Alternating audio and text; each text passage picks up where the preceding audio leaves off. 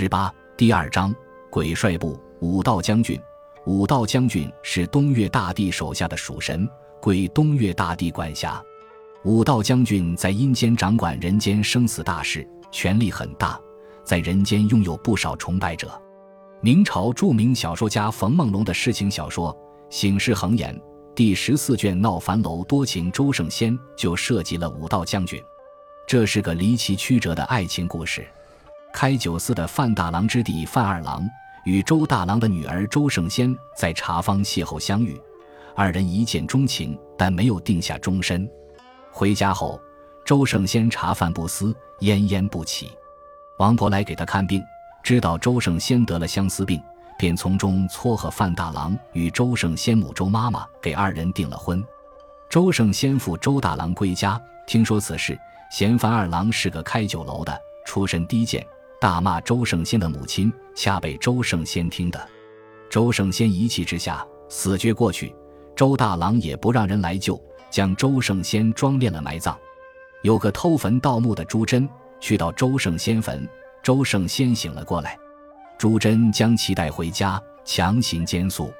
周圣先后来找个机会逃走，到樊楼找到范二郎，范二郎以为遇见了鬼，拿起汤桶向周圣先砸去。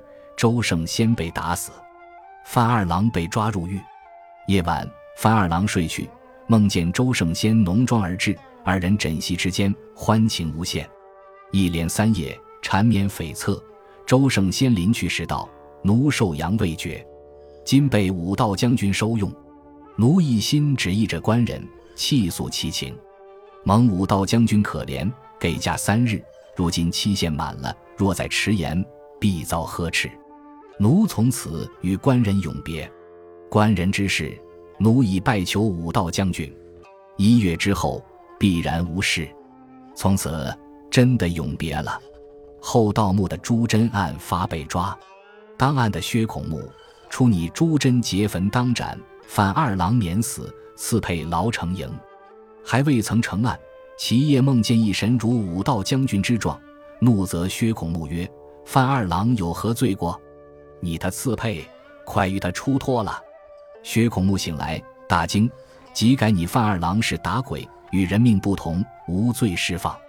范二郎欢天喜地回了家，后来娶了妻，但始终不忘周圣仙之情，也感谢武道将军，遂时到武道将军庙中烧纸祭奠。这里的武道将军给了周圣仙三天的阳寿，满足了他对爱情的部分追求，同时。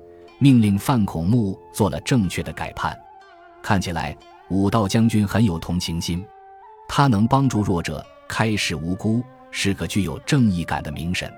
在杨坚、虚礼心目中，武道将军也很有权威，他的命令不得不从。这篇小说已经描写到了武道将军，说明在当时武道将军已经参与人们的日常生活了。